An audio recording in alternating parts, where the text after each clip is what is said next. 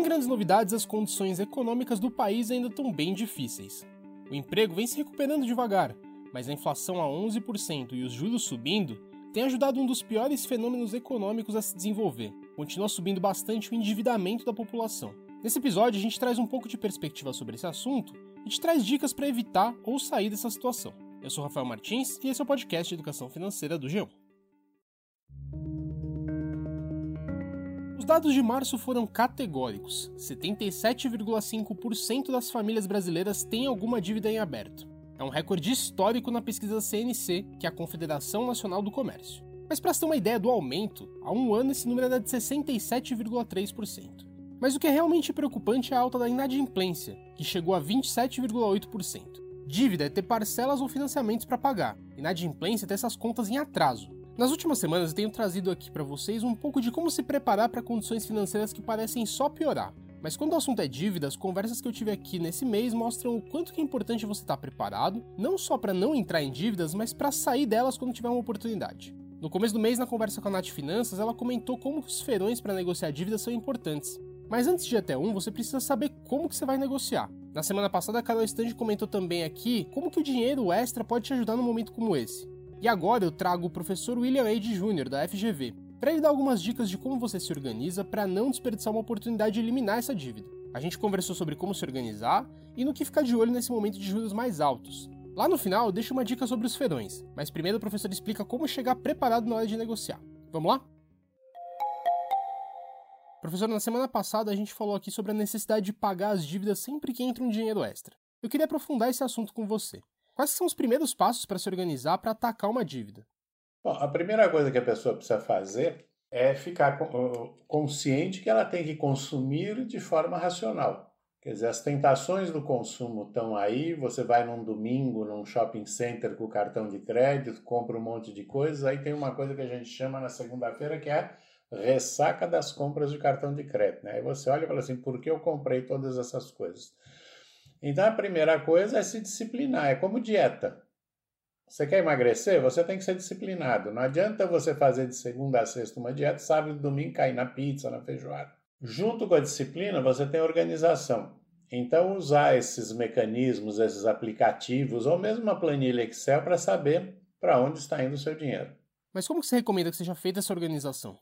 Eu sempre aconselho todo mundo, isso há mais de 20 anos, a fazer as contas numa base anual. Olhe numa base anual, porque além das receitas que acontecem de vez em quando, você tem também despesas, né? Então, se você tem um carro, você vai pagar o IPVA. Se você tem, sei lá, filho na escola, você vai pagar material escolar. Colocado numa planilha Excel ou num aplicativo, classifique as suas despesas em ABCD, por exemplo. A de alimentos, B de básico, C de contornável e D de dispensável. E se você está endividado, tem problemas com o seu orçamento, comece cortando os dispensáveis.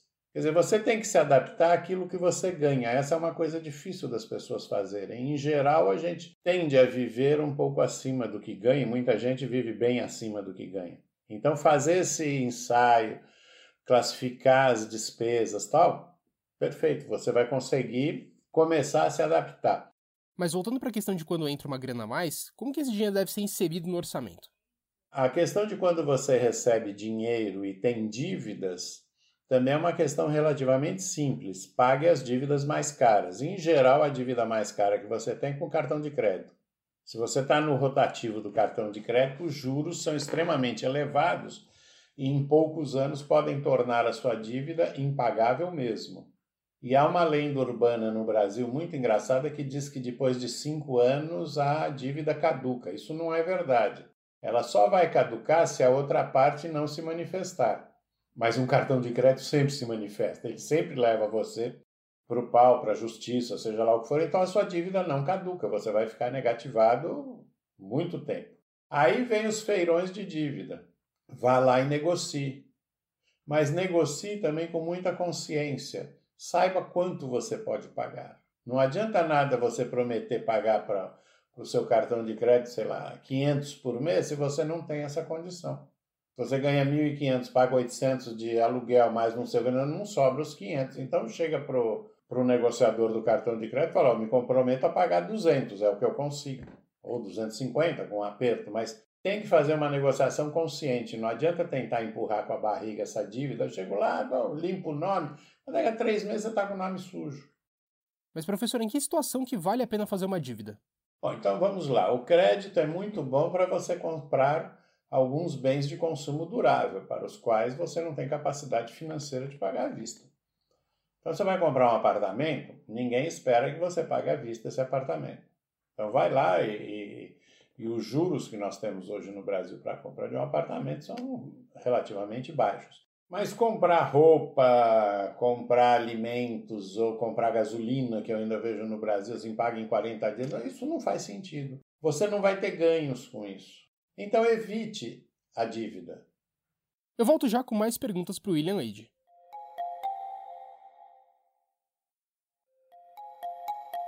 William, na sua experiência, quais são os erros mais comuns e que levam a esse endividamento prejudicial?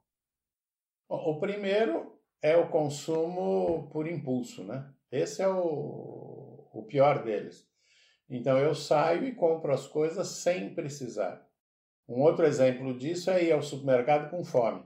Isso todo mundo sabe, né? Você vai com fome ao supermercado, seu carrinho é o dobro do que um carrinho normal. Esses são os erros mais típicos, né? Comprar coisas que eu não preciso ou também um hábito que o brasileiro tem que é muito desagradável, ele tem que mostrar que ele tem. Então eu compro o último celular, eu compro um relógio, eu compro não sei o quê, porque eu preciso mostrar para os meus colegas de trabalho, para minha namorada, para o meu namorado que eu tenho. E isso é muito ruim. A gente precisa viver dentro do nosso orçamento. A outra questão é sair, por exemplo, vai ao supermercado sem uma lista de compras. Então eu vou olhando as coisas, vou tacando no carrinho. Não funciona. Principalmente nesse momento em que a gente vive mais apertado e vai estar mais apertado no futuro, uma lista é fundamental. Essas coisas. Cartão de crédito, evitar usar. Sugestão mais drástica para quem não consegue se controlar é cortar o cartão de crédito. Né? Então é isso, basicamente. Quer dizer, o grande problema é a pessoa não ter a disciplina. Agora, falando mais especificamente sobre a situação atual mesmo, com essa inflação mais alta e juros também mais altos, tem ficado mais comum o aumento da inadimplência. Como que a pessoa percebe que ela está indo para esse caminho e como que ela pode agir para resolver a situação? Você tocou num ponto muito importante. A inflação, e agora nós estamos com uma inflação elevada no Brasil, ela tem uma característica que a gente esquece de comentar. Ela é concentradora de renda. O que significa isso? Quem ganha menos sofre muito mais com a inflação. Nós não podemos esquecer que, por exemplo, o seu salário e o meu salário só são repostos uma vez por ano. Então, o meu consumo mensal todo mês está mais caro e o meu salário estável. Então, as pessoas precisam estar conscientes disso e, no momento desses de inflação crescente, muito mais conscientes, elas vão ter que mudar o padrão de consumo, senão elas vão se endividar mesmo. E para quem conseguir fazer alguma reserva, porque hoje nós vivemos uma incerteza gigantesca no mundo inteiro, não é só no Brasil. No Brasil, um pouco pior, porque já há muitos anos o Brasil não cresce, né, há 10 anos. Então, tem um nível de desemprego alto, você tem um problema de adaptação a empregos digitais, uma série de coisas que vão levar esse desemprego a níveis mais elevados. As pessoas precisam estar preparadas para isso. E o que você espera dos próximos meses? O que a pessoa endividada não pode tirar do radar? Ela precisa estar consciente que a situação está complicada, e provavelmente fique mais. Se você olhar o mundo com esta guerra, está óbvio que a situação está complicada. Os combustíveis subindo muito, o Brasil depende muito de fertilizantes da Rússia, que estão muito caros, não vai conseguir importar, os preços vão subir mais e mais. Então, se prepare para essa situação. No Brasil, nós ainda temos um complicador adicional: o governo não tem dinheiro. Se você olhar o orçamento que foi mandado para o Congresso, não tem dinheiro para investir. Então nós não podemos esperar nenhum socorro do governo, diferente da Europa, dos Estados Unidos, onde os bancos centrais injetaram muitos recursos na, na economia para sustentá-la durante a pandemia e vão, vão injetar mais agora. O Brasil não tem esse dinheiro. Então a população é que vai ter que se virar e torcer para o eleito agora em outubro conseguir fazer alguma coisa, não sei que milagre, né? Mas a situação está complicada e as pessoas precisam estar conscientes disso. Mas o que a pessoa que tem dívidas tem que priorizar? Começar essa organização ontem, fazer um plano de sair do endividamento, contando com essa questão da inflação sobre os ganhos dele. sabendo que os seus gastos vão aumentar mês a mês, sabendo que a taxa de juros sobre o endividamento provavelmente aumente. Então, quanto antes essa pessoa conseguir se organizar e fazer um plano para sair do endividamento, melhor para ela. Bom, gente, é isso. A dica que eu prometi sobre os feirões lá atrás é para você ficar de olho no Serasa para os feirões limpa nome. Eles acontecem sempre em novembro, mas em março desse ano teve até uma edição especial justamente pelo aumento da inadimplência no país. Eles não têm previsão de fazer mais um, mas você precisa ficar de olho porque vai que abre outro, né? Na pior das hipóteses, vai preparando seu orçamento até lá. Como o professor Eide comentou, é com uma organização bacana que você pode chegar com uma proposta sólida e aumentar suas chances de negociação. Ah, e se sua dívida é do FIES, vale também você procurar o programa do governo que está dando descontos de mais de 90% no seu saldo em atraso. Para fechar, vale sempre aquela máxima. Se não tiver com tanta grana assim, procura trocar suas dívidas mais caras por mais baratas. Dá uma olhada no custo efetivo, né, que é o juro que você vai pagar lá no fim do prazo, e negocia com esse credor uma forma mais vantajosa para você. Ou então procure até outra instituição financeira para levar essa dívida para lá com taxas mais amigáveis. No longo prazo, isso pode fazer uma baita diferença. Bom, e como você já sabe, na semana que vem tem um tema diferente aqui para você. O podcast Educação Financeira está disponível no G1, no Globoplay ou na sua plataforma de áudio preferida. Então não deixa de seguir o podcast no Spotify ou na Amazon, de assinar no Apple Podcasts, de se inscrever no Google Podcasts ou no Castbox, ou então de favoritar a gente na Deezer. Assim você recebe uma notificação sempre que um novo episódio estiver disponível.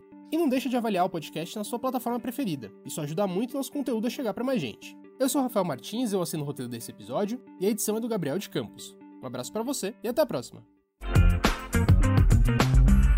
Oh.